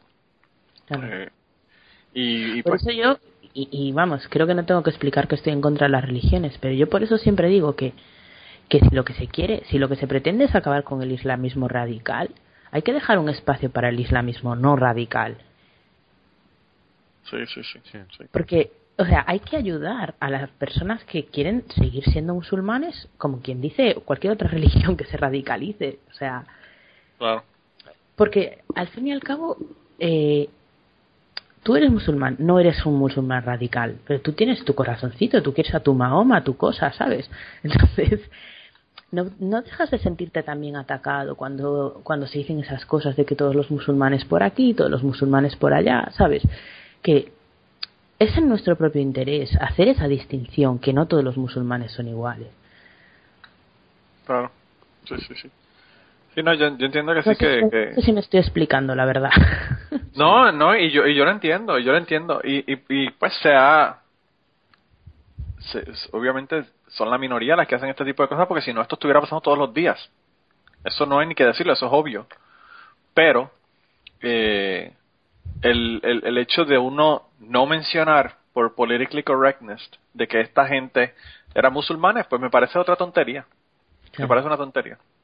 Y, y yo incluso yo le puse el ejemplo, por ejemplo, de el ejemplo, por ejemplo, eso me quedó bien, de del, del muchacho que era eh, puertorriqueño que brincó la, la verja de la Casa Blanca, que en todos lados dijeron que era puertorriqueño. Y en este caso casi ni aplica porque él no lo hizo porque era puertorriqueño, lo hizo porque estaba loco por el carajo. Claro, Pero lo pues dijeron. ahí, ahí sí que es un caso de, de racismo, xenofobia o como lo quieras Claro. llamar. Porque Claro. el hecho de que saltase eh, la verja de la Casa Blanca no tiene nada que ver con que fuera puertorriqueño. Como has dicho, Claro. tú tiene que ver con que estaba loco para el carajo. Porque él Ahora- no saltó la verja de la Casa Blanca. ¿Hola? Sí, te digo. Sigue, sigue. Pues él no, él no saltó la, casa- la verja de la Casa Blanca al grito de Puerto Rico independiente, ¿verdad que no? Claro. Pues ya está. ¿Qué coño importa si sea puertorriqueño, español o, o- o ruso? Es que no tiene nada que ver. Es que no tiene nada que ver. Claro. Y entonces yo le, le hice el comentario también de las personas que hubo un ataque, ¿verdad? Hace como 60, casi 70 años ya. Eh, esto fue en la década de los 50, me parece. Eh, un ataque al Congreso donde donde hirieron varios varios congresistas, dos personas que eran pro independencia de Puerto Rico. Y en ese caso sí es relevante el hecho de que eran personas que eran nacionalistas puertorriqueños. Porque la razón por la que hicieron esto fue por eso. Entonces yo le dije que, que tú que tú pides que eso no se mencione, porque entonces se puede creer que todos los puertorriqueños son terroristas. Eh, es la misma situación, es exactamente lo mismo. Sí. Eh, Ahora- y obviamente hay que decir que son puertorriqueños eh, eh, nacionalistas porque esa es la razón por la que hicieron el atentado. Claro. Y luego entonces Martín enseguida ahí eh, aclaró todo porque como, como Plaza es nacionalista tuvo que hacer el comentario de que no, que está diciendo nada de Plaza, pero bueno, los nacionalistas. el, eh, demasiado politically correct. Recientemente han hecho aquí en España una, una página web eh, que se llama Payo News. Payo es como llaman en, en España al menos los gitanos a todo el que no es gitano. Ok. Y bueno, siempre que hay algún problema, un- una noticia de, de cualquier delito o cualquier eh, disturbio en el que los que participan son gitanos, eh, la noticia incluye ese dato, que son gitanos. Sí. Claro, y realmente mm, no, son dos personas que se han peleado. Es una persona que ha, tra- ha asaltado un banco o ha asaltado una farmacia o una panadería y se ha llevado la recaudación. Mm, El hecho de que sea gitano no, no aporta nada a la noticia, pero Claro. siempre lo dicen. Entonces lo que hacen ellos es toman cualquier noticia de, de cualquier eh, delito o, o lo que sea y lo hacen especificando que son payos Sí. le dan la vuelta a la tortilla un poco para decir, tú te das cuenta de que cuando lo ¿Cómo decimos nos al revés, sentimos nosotros, Sí. claro.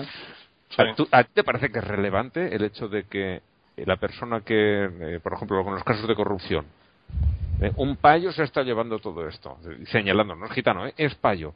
Y, Sí. y te das cuenta de... Yo, bueno, estabas leyendo las noticias y es ya ta- estás tan acostumbrado que muchas veces ni lo ves. Pasas por encima de la palabra gitano sin darte cuenta, te quedas con el dato, pero no eres consciente de hasta qué punto ese- es- esa marca es discriminatoria. Hasta Totalmente. que estos han sacado esto y ver las noticias y dices, eh, les estamos dando una bofetada detrás de otra a esta gente. Ahí y no se la merecen. Claro, claro. No, no, no tiene nada que ver porque si tú tienes un 20% de la población que va a robar, pues va a haber un 20% en los gitanos y va a haber un 20% en los que no son gitanos. No, Hay Eh, más probablemente. ent- entre los gitanos porque se los tiene marginados. Hay una parte de los gitanos. una parte importante de la, de la gente gitana.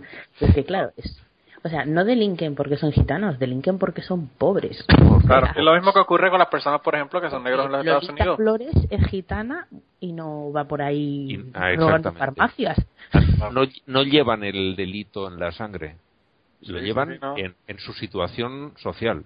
Claro, y, y ocurre, vu- vuelvo y te digo, ocurre también con lo- las personas que son negros en los Estados Unidos, que son marginados, son eh, sacados de la sociedad básicamente, entonces luego dicen, mira, ¿viste qué cantidad que roban? ¿Qué cantidad que hacen esto? ¿Qué cantidad que hacen lo otro? Eh, y pues yo, yo, fíjate, y, y yo incluso le hice un ejercicio de, si tú ves una persona caminando hacia donde ti, que es tal cosa o tal otra cosa, tú actuarías de la misma manera con Martín, y Martín no me lo quiso aceptar, pero Plaza finalmente aceptó, ¿verdad? Eh, Blanca, quizás eso te moleste a ti porque él dijo que, yo creo que te va a molestar la, el feminismo de plaza. Pero bueno, el, o el antifeminismo, vamos a ponerlo de esa manera. Pero él, él, cuando yo le dije, si tú, ves, si tú vas, en una calle oscura en, en Nueva York y viene de frente a ti una mujer o un hombre, ¿tú actuarías o lo verías de la misma manera? Y él dice, no, con la mujer no, porque eh, a la mujer probablemente yo pueda yo pueda ser más fuerte que ella, ¿verdad? Y no permitir que me robara o que me haga algo, ¿verdad? Y Bueno, entonces, eso, eso por regla general los hombres suelen ser más fuertes que las mujeres. Quiero Claro. decir, una es feminista, pero tampoco Claro. vas a No, negar la realidad. O sea, Claro, pero lo que yo le dije, yo, lo que yo le dije a Blanca es que tenga cuidado porque hay unas mujeres a mí que me dan una, una, una, una catimba, ¿verdad? Sí, y, y, pa- y para manejar un arma, claro, no tiene, no tiene cosa. mujer. Pero, pero estadísticamente también, Blanca, hay más crímenes cometidos por hombres que por mujeres. mujeres, Sí. Pero vamos, Y entonces, pues a eso era lo que yo me refería, ¿verdad? vosotros ibais mucho al gimnasio, pero yo si fuera vosotros no me enfrentaría con Serena Williams, por ejemplo. Claro, por eso te digo, no, no, hay mujeres con las que yo sé que, El torero. Blanca, olvídate de la pendeja con mi ex esposa, yo no me metería, y ella no iba al gimnasio. ahí tienes otra frase española, Manolo. ¿Qué? Que te dan una hostia y te visten de torero. Te dan una hostia y te visten de torero. ¿Y eso qué significa? Pues que, el, que, Que te deja terminas... da- sí. Ok, ok. Co- Como dice, o- otra frase más, que das más vuelta que un hijo puta buscando la partida de nacimiento. De la hostia que te dan. Pues más o menos, viene a decir lo mismo. Pues así mismo, pero yo le dije eso y entonces luego, luego lo interesante, Blanca, lo gracioso, porque esto lo estábamos comentando antes de la grabación, pero tú no habías llegado. Eh, Martín me dijo que, yo le dije, si tú ves una persona que viene con un rosario eh, y una persona que viene con un turbante, ¿a cuál tú le tienes más miedo, verdad? Y entonces Martín me dice que el, que el del rosario. Yo le digo, ¿por qué? Porque piensa que te violaría. y él me dijo, no, no, no, porque ¿quién diablo anda por ahí con un rosario en la mano? Yo le digo, bueno, pues olvídate, cámbiale el rosario por el collarito blanco que usan los, sacerdotes, ¿verdad? Eh, eh, pero, pero bueno, obviamente Martín no, no acreditó nada de eso. No, no quiso, no quiso tomar posiciones que le puedan afectar su carrera política futura. Eh, Los- pero nada, es, musulmanes- interesante la discusión. Los musulmanes también suelen ir con un rosario para sus, sus rezos, ¿eh? Sí, el Sí, es copto, el distinto, pero sí. Sí, sí. Pero anyway, el caso es que, eh, pues, eh, si quieren pueden pueden escuchar, aunque ya le di el preview, ¿verdad? Pueden escuchar el, podcast allá y ver qué es lo que está ocurriendo. A mí esto del bloguero me molesta muchísimo y como les decía, me molesta muchísimo la No gente que él. defiende. ¿Cómo? Que no veas a él si le molesta. Sí. no, no, lo que lo que lo que no voy a ir es a, a Arabia Saudita. pero pero a mí eh, pues eh, me molesta de que le, de que le hayan dado esta esta sentencia y me molesta de la gente que defiende países como Arabia Saudita donde los homosexuales se, se matan, donde esta gente le dan eh, latigazos por por ser eh, blogueros ateos, donde las mujeres no pueden conducir. Yo no puedo tener un respeto por una sociedad o un gobierno que apoya este tipo de cosas, ¿verdad? No hay forma, no hay forma. Eh, independientemente de que el gobierno a mí no me haga nada, independientemente de que tenga muchas amistades que vivan en ese país. A mí Pero eso, es que una cosa no tiene que ver con la otra. más- ya no solo de una persona individual, como es este caso, sino o sea, es una muestra más de la horrible hipo- hipocre- hipocresía, Blanca, por Dios, de Occidente. Porque sí, mucho los talibán, mucho en Afganistán, mucho en Irán, sí, pero, o sea, Yemen nadie sabe dónde está. Arabia Saudí son todos fantásticos y súper riquiños. Eh, los Emiratos Árabes tres cuartos de lo mismo. O sea, somos repugnantes. Las cosas como son. Eh, pero Claro. eso eh, era una frase en una película de mafiosos. Dice, ya sé que es un hijo de puta, pero es nuestro hijo de puta. Así mismo No recuerdo la película, pero esa frase es, Sí, sí, es- no sé lo, describe muy bien la situación. Sí, y, y es cierto, el, el, el- los, la Arabia Saudita son los hijoputas de los Estados Unidos. Ya está, como son los nuestros, son nuestros amigos, nos dan petróleo barato, sobre todo eh, la última parte nos lo dan barato, pues son una gente cojonuda. Sí, y ahí sí, los tendremos, no vaya a ser que el gobierno que venga detrás nos quiera hacer lo que hace- ha hecho Venezuela o ha hecho Ecuador, que dice, no señor, primero el dinero que sale del petróleo, primero nos lo repartimos aquí para dejar, para salir de la miseria. ¿Qué es lo Claro, que pasa? claro, en Arabia claro. Saudí hay tantísimo que finalmente los propios eh, los propios saudíes, la, la familia real, los Saud, han sacado a su pueblo de la miseria y allí todo el mundo lo que quiera puede ir a estudiar gratis, tiene medicina y tiene un montón de cosas mm, siempre que no pidan libertad. Todos los nacionales. Los nacionales de allí de lo que quieras estudiar, pero si eres una mujer no puedes estudiar carne de conducir. Bueno, sí, perdón, perdón. Todos los pero es que las mujeres blancas no son como los hombres. Acuérdate que no pueden tener la misma posición, obviamente. Ya, ya el presidente turco te aclaró eso. Yo no sé por qué tú estás diciendo ese comentario porque soy una mujer y no, no doy para más. Pero por ah, ejemplo, debe ser eso. Si, tienen, eh, hombres y mujeres sí que tienen una buena sanidad gratuita y, bueno, tienen un montón de, de cosas no que pueden no ir al médico solas guiando, pero pueden ya, sanidad pero, pero, sí tienen una buena sanidad, por lo menos. En otros sitios eh, los hombres tienen la que tienen, las mujeres ninguna. Eh, estando muy mal, no están tan mal como en otros sitios que todavía, como dice mi padre, la punta no la encuentras nunca, siempre encuentras algo peor. Y allí, salvo libertad, eh, los hombres eh, saudíes tienen lo que quieran siempre que sean del país. Y las mujeres, salvo acceso a la educación y, bueno, todavía menos libertades que los hombres, también tienen una serie de ventajas. Hay un, buen, nivel de vida, sí, eso es, evidente. pero, eh, aún así no se arriesgan a que el que venga detrás diga no, no, no, es que aquí todavía lo podríamos tener mucho mejor y podríamos tener más cosas para la gente. Entonces van a mantener, Estados Unidos va a mantener ahí a la familia saudí todo el tiempo que haga falta, joda quien joda. Y cuidado que la misma, bueno, indirectamente a través de los saudíes, Estados Unidos está financiando a todos estos terroristas Claro, es que además, no, es solo, es que hagan lo que hagan, porque recordemos que el 11 de septiembre fue ejecutado por saudíes. Claro. Fue ejecutado por saudíes. Y cuando estaba cerrado el espacio aéreo eh, estadounidense, se puso un avión para sacar a los miembros de la familia saudí que estaban allí. Sí. Para sacarlos del país. O sea, es que es totalmente acojonante. Sí, sí, eh, eh, de verdad que está cabrón. Eh, la doble vara porque realmente lo que hace Arabia Saudita lo hace Irán. Sin embargo, tú sabes que hay dos varas, una para Irán y una para Arabia Saudita. Mm. Aunque para Irán ya ha cambiado quizás un poco, ya han, suavizado la cosa con Irán.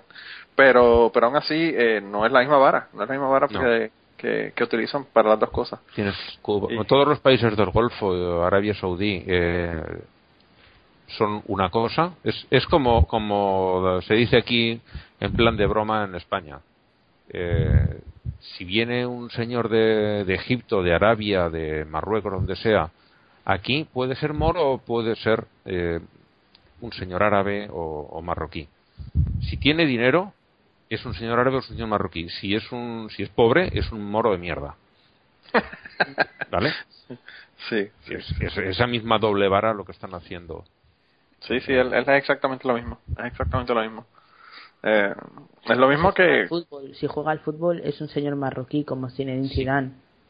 Ese no es moro de mierda. Ese no. no ese Claro, claro. Eh, es lamentable, pero de verdad que, que es así. Eso, eso es lo que, lo que ocurre. Y yo no sé, usted, yo no sé si ustedes vieron una noticia que salió esta semana también, pero yo la vi en, en mi timeline sobre eh, Irán eh, aprobando la siendo el primer país que aprueba la pedofilia. Y aparentemente... ¿Fue, ¿Fue Irán o fue Arabia Saudí? No, me parece que fue Irán. Eh, me parece que fue Irán, no fue Arabia Saudita. Eh, pero pues a mí me pareció a mí me pareció increíble, ¿verdad? Que hacen cosas como esta. Eh, pero pues no no me sorprende.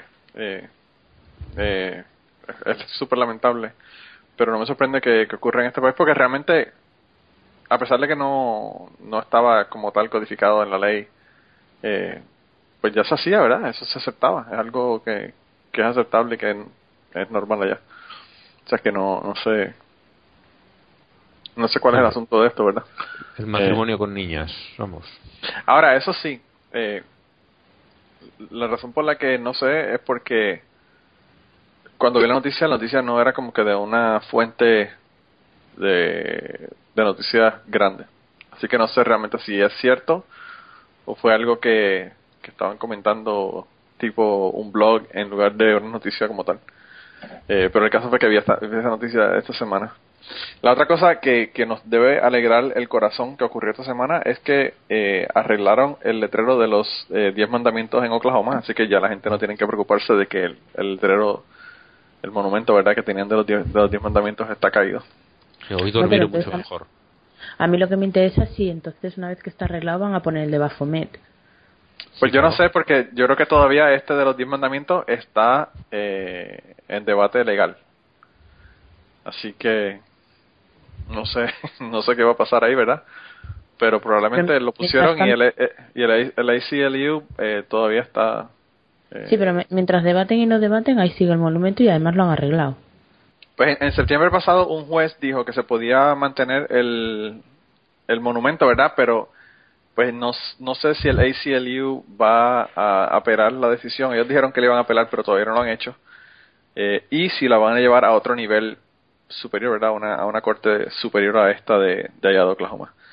Así que no sé. Eh, todavía el, el, el- para lo del el monumento este que tú mencionas, Blanca, vamos a tener que esperar porque pues el, el, ellos están decidiendo, va- van a tomar una decisión sobre el monumento luego de que se decida, ¿verdad?, si se va a hacer la apelación a, esta, a este caso. Así que, no sé, veremos a ver qué pasa. Yo espero que se resuelva esto en el 2015 y a ver qué van a decirle a la gente del monumento satánico. Por cierto, el monumento satánico ya lo, ya lo están, ya está construido, ya están, eh, ya vi una, una, una foto del monumento como tal y, y parece que va a ser grande con cojones. parece que va a ser do- dos veces casi más grande que el monumento este de los de los diez mandamientos, así que eh, me imagino que empezarán a hacer a ver quién, quién tiene el monumento más grande. Es decir, yo, yo la tengo más grande, ¿no? yo, yo tengo el monumento más grande. Ah, de verdad que no, yo no sé, es, es increíble eh, esta tontería y es una tontería de la cantidad de dinero eh, público que se está gastando en este tipo de, de asuntos legales, ¿verdad? Porque no tiene sentido. Eh, tanta, tanta cosa que se puede usar este dinero y pues perdiendo el dinero en esta en esta tontería, ¿verdad? Eh, y no sé, yo no sé si ustedes tienen alguna otra cosa más que quieran comentar sobre cosas que hayan pasado. No sé si ha pasado algo en España últimamente que, que yo no me haya enterado. Eh, o si hay algo que quieran mencionar. Si no, yo pienso que podemos ir al, al- Yo no sé ni cuánto tiempo hemos grabado, ¿verdad? Esta semana. Porque con todos los problemas que hemos tenido no, no tengo ni idea. Pero- dice que dura una hora treinta y nueve. Sí, pero... pero de tiempo limpio. Sí, de Sí. tiempo limpio quizá una hora. Ah, así que nada, yo lo que voy a hacer es que quizás lo que podemos hacer es ir a, la, a, la- a las mandadas al carajo. Y para dejar tiempo para que entonces Kikigan me envíe el, su sección y ponerla, ¿verdad? En el, en el, en el podcast como tal, aunque sea solamente él contándonos sobre su sección y sobre lo que quería decirnos. Para que no se nos enoje Catalina de que la sección de Kikigan no estuvo, porque esa es una de sus favoritas. Eh, y no sé, yo esta semana había había muchas personas que yo quería mandar al carajo ya yo les dije, ¿verdad?, que iba a mandar al carajo al presidente turco. Pero además de eso también quería mandar al carajo a todas las personas que se han puesto a decir eh, lo de yo no soy racista, pero con el asunto de Francia. A todas estas personas que han estado justificando, eh, diciendo que no quieren justificarlo, pero justificándolo. A toda esta gente quería mandarlos al carajo. Y no voy a mencionarlos porque han sido demasiadas las personas que han dicho esto en esta semana pasada. Eh, y nada, y le dejo el, el micrófono para que ustedes digan. Eh, oh, Kirkian, Kirkian nos dice por escrito que, que, él, que él quiere mandar el carajo a Donald Trump. por lo que dijo y por haber creado la hecatombe que creó sobre las armas en el, en el podcast, ¿verdad? Ah, así que la mandada al carajo de, de Kirkigan eh, está incluida dentro de las mandadas al carajo. Eh, a Donald Trump yo lo mando por el carajo por ser Donald Trump y por todas las estupideces que dice toda la semana. Que son. Ese hombre es una máquina de, de decir tonterías. Eh, pero si quieres, Ángel, eh, nos cuenta si tienes alguien que quiere mandar al carajo esta semana. Pues yo voy a ir por, creo que también es boliviana, por la tal Delfina Guzmán, que aquí eh, no veo ahora. Pero no sé dónde es esta mujer. Eh, es la madre de eh, del ministro de Educación, pero no consigo ver el país. Y, por lo visto ah, de Chile, me dice Kirchner, muy bien, gracias. Así ahora lo veo, ADN Radio Chile, más abajo en la noticia estaba. Bien, pues es la, la madre del, del ministro de Educación de Chile. Y esta señora, bueno, la gente ha criticado la gestión del ministro como cualquiera es criticable. No sé exactamente lo que habrá hecho este señor, si será muy malo o, o solo, digamos, incómodo. Pero eh, la labor de cualquier ministro siempre es criticable. Perdón. y... se cayó, se cayó Ángel. y esta señora eh, dice que está rezando, algo muy cristiano, para que le dé cáncer a las personas que lo critican. Dicen, ya sepan que el primer cáncer que aparezca es por mi rezo. Es por mí. Hay, hay que ser hija de puta, con perdón de las prostitutas, para ya no para desear esto, sino encima para ir anunciándolo. Sí, anunciando que está rezando para que le dé cáncer. Exactamente, que, que no es que vaya a tener ningún efecto, ¿vale? No lo va a tener. Pero el, el, ese deseo de, de que a la gente le dé cáncer, por favor, porque han criticado a tu hijo. Diablo, no, es En increíble. fin. increíble. No, no solamente eso, eh, yo quería aclarar que la razón por la que Kiki hasta aclarar que es de Chile es para que dejes a su país tranquilo, que ya Sí, tienen sí. a la morona, ¿verdad? De Amanda Dávila diciendo de las caricaturas. Yo ya recordaba está. que había, que había leído alguna noticia de, de, de Bolivia y no sabía si era esta o la otra, y era la otra. Esta es de Chile, otra, ¿cierto? la otra. Esta es de Chile. Esta es eh, con poblana de, de, de De Cataluña. Cata. Sí. Así que quizás ella puede ir allá y, y rezar para que le dé cáncer a la doña esta. Yo no sé si tiene que ser del mismo país para que para que funcione el rezo del cáncer, pero bueno. Eh, Igual a, a distancia no funciona. a mí me a mí me, me llamó mucho la atención esa esa noticia Ángel porque lo que me pareció gracioso es como tú dices, no no fue que, el- que lo pensara ni que lo dijera ni que estuviera rezando incluso. Hay personas que hacen eso todo el tiempo. A mí lo que me sorprende es que lo dijese, ¿verdad?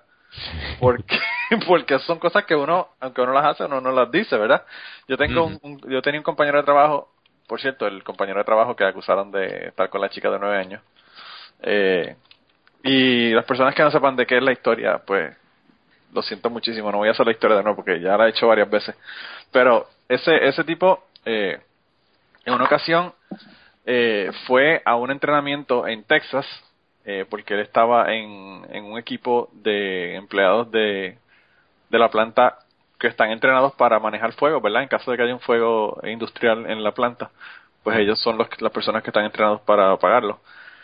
Y él fue a ese entrenamiento allá en Texas y cuando regresó, él aparentemente se fueron a, a darse par de tragos y a un, a un strip club eh, cuando de noche, ¿verdad? Cuando terminaron el entrenamiento. Y aparentemente él eh, se fue con la, con la stripper y vino con alguna enfermedad eh, sexualmente transmisible. No sé cuál de ellas, ¿verdad? Porque hay unas cuantas. Pero, pues el tipo se lo dijo a todo el mundo en la planta. Y entonces yo digo, coño, yo, a mí me podrá dar una, una, una enfermedad sexualmente transmisible, pero yo no se lo voy a decir a todo el mundo, ¿verdad? Eh, y él era así como que bien abierto, él le decía las cosas a todo el mundo. Eh, y entonces ahí le pegaron el relajo de que eh, what happens in Vegas stays in Vegas, but what happens in Texas comes back with you. lo que pasa en Las Vegas se queda allá, pero lo que lo que pasa en Texas se viene contigo. y nada, se tuvo que dar ese tratamiento y todo el asunto para, para resolver ese problema. Pero pero pues él es así como esta doña, que hace las cosas y no se no no siente el bochorno de decir que está haciendo ese tipo de cosas tan desagradables. Eh, pero bueno, eh, el, el voto de Kirkian también va para esta para esta señora del rezo. Así que a mí No, lo que me gusta más que- de ella el es el voto- nombre. Creo que el voto iba, lo decía por lo de los morones, que él quería votar por por eh, la, la ministra de Comunicación. Ah, Creo que se refería a eso. Sí. Ah, bueno. Pues el caso es que esta señora también la mandamos al carajo por los rezos cancerígenos. Y Blanca, ¿tú tienes a alguien a quien quieres mandar al, mandar al carajo? Sí, eh, dice Kirkian que es su compatriota. Eh, Blanca, ¿tú quieres mandar a alguien al carajo esta semana? ¿Y vas a mandar a una raza? ¿A la raza islámica? a la raza islámica en general. a la raza islámica, bueno, yo tengo dos, a la raza islámica en general y en particular a los individuos que, que perpetraron el, el atentado terrorista de París esta semana, que es que es, en fin, bueno, es horrible, es verdaderamente horrible porque porque eh, ataca a algo muy muy básico de la democracia, que es la libertad de expresión. Sí, en un país donde hay libertad de expresión, porque si la atacas en un país donde no hay libertad de expresión, pues no hay. ¿Qué carajo? Eso tampoco es justificado, pero por lo menos no hay, no hay libertad de expresión. Pero en un país como, como Francia, ¿verdad? Que sí hay libertad de expresión, está cabrón que esto ocurra. Eh, a mí, fíjate, un, un, una compañera de trabajo me dijo, ah, Francia, tiene un crical allá arriba. Y yo le dije, bueno, están buscando unos terroristas. Me dice, sí, pero Francia siempre la caga, ellos nunca saben hacer nada bien. y yo digo, wow, mano, es increíble todo el odio que tienen hacia los franceses los gringos. Eh, porque, bueno, ¿qué te puedo decir? Yo le dije, bueno, eh, yo le dije, los franceses quizás no, no piensas que harán nada, nada bien, pero la revolución francesa les quedó de lo más chévere. yo le dije, ya quisiera yo que hubiesen guillotinas aquí para empezar a cortar la cabeza a todos los hijos de putas que, que han hecho genocidios, ¿verdad? Eh, hombre, Francia es uno de los mejores países del mundo para vivir. ¿Qué Ya, quieres que te diga? Blanca, ellos no tienen ni puta idea de, de- ellos no tienen ni puta idea de Francia. Ellos lo que Claro. saben, ellos lo que saben de Francia son los freedom fries. Freedom fries, eso es lo único que ellos saben de Francia. Eh, siempre siempre están hablando mierda de Francia. Bueno, eso, eso será uno. Y, y luego, aparte, esta era mi mandada casi obligatoria esta semana. Pero así, si no hubiera pasado lo que pasó eh, el otro día en París, hubiera mandado al carajo a un señor policía que, como lo echaron de la policía por, por ser malito, pues, dijo: Me voy a hacer cura, que de ahí no te echan. Ah, sí. Y entonces se, se hizo pastor y ahora lo han acusado de 37 delitos de, de bueno, re- relacionados con sexo con niños. Y bueno, Pero pero somos solamente 37, Blanca, por favor. 37, eso no es nada. Eh, son dos cargos de violación, 20 cargos de abuso sexual, 11 cargos de sodomía, que no sabía que fuese un delito la sodomía, Sí. y, y uno de so- intento de sodomía intento de sodomía y, y tres cargos de utilizar a un niño eh, en una muestra de conducta explícitamente sexual Sí. y nada que muy bien que ole enhorabuena chaval que lo has hecho muy bien Y tiene una cara, una de, y tiene una cara de sátiro, que no tiene nada que ver, ¿verdad? Con una cosa con la otra, pero tiene una cara de sátiro, el hijo de puta, en la foto que yo digo, bueno. Hay que decir el nombre porque esta gente se merece que se diga su nombre. Es un señor de Oregón y se llama James Daniel Worley. Sí, Pero si os lo encontráis por ahí para que le escupáis y eso. sí, no, y, y para que corran, si lo, si lo ves en una calle oscura que viene de camino para donde ti, por si acaso, ¿verdad? Eh, corre, corre por tu vida. Como hizo Martín con el, con el sacerdote que tenía él. Lleve Rosario o no lo lleve, tú Entonces, corre. Si tú corres, sí, corre. Corre tan, tan rápido como puedas. Corre, Eh, y- sí, sí, verdad. Mira, y entonces, pues nada, esos son los morones de esta semana que, que tenemos. Eh, la- las noticias sobre los, los, eh, los morones, perdóname, las mandadas al carajo. Eh, las noticias de las mandadas al carajo las tenemos ahí por si acaso quieren ir a ver la cara del sátiro, para si se la encuentran, y las otras también están ahí, así que eh, esperemos que no le dé cáncer a nadie.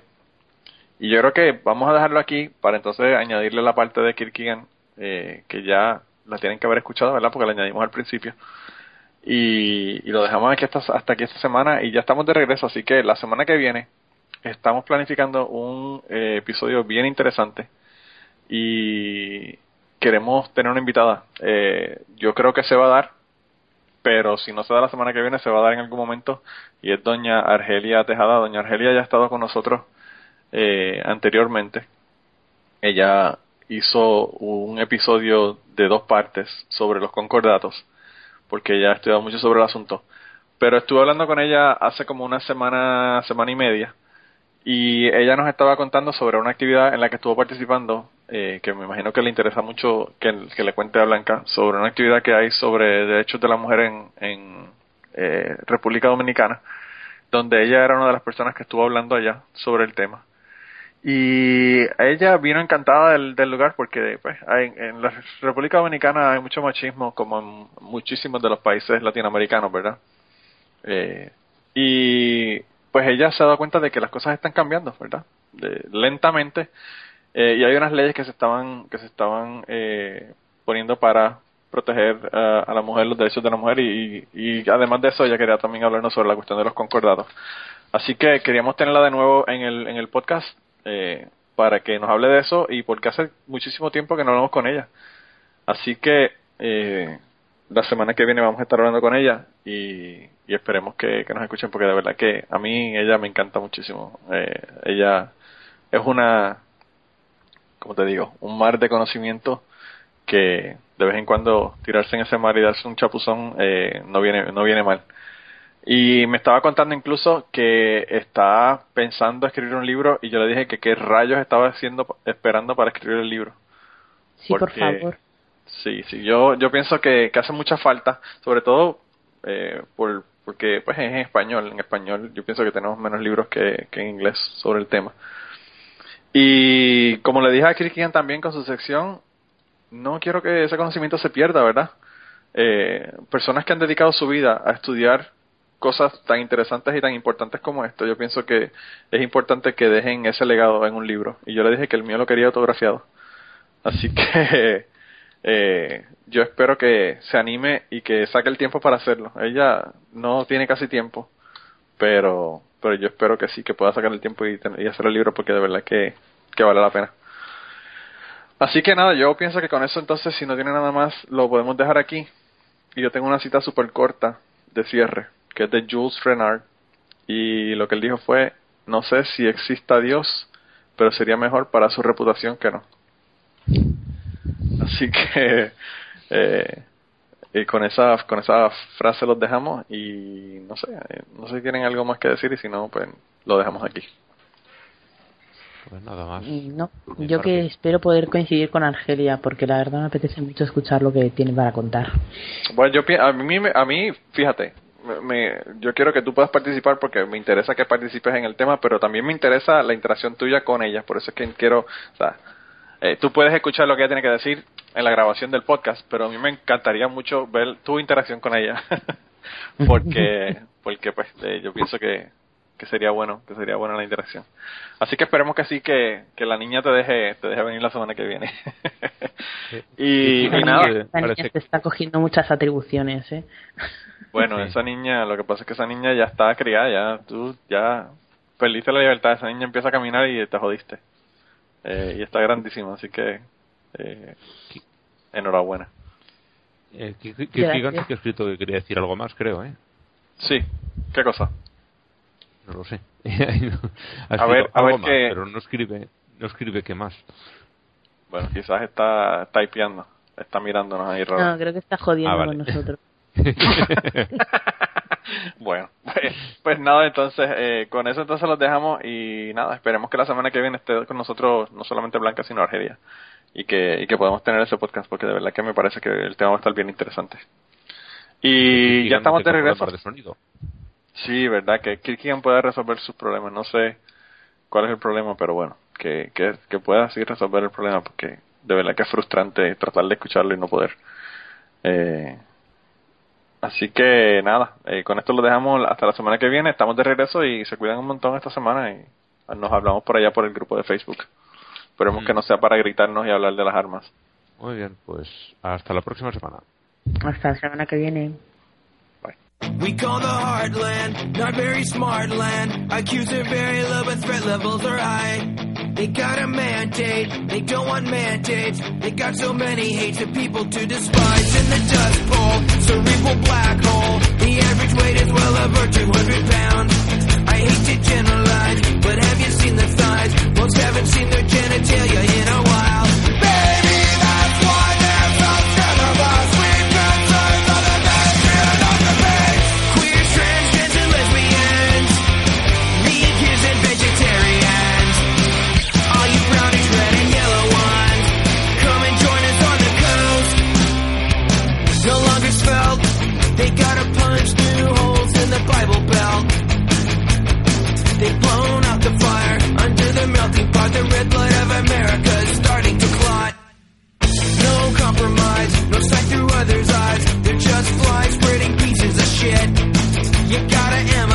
Living in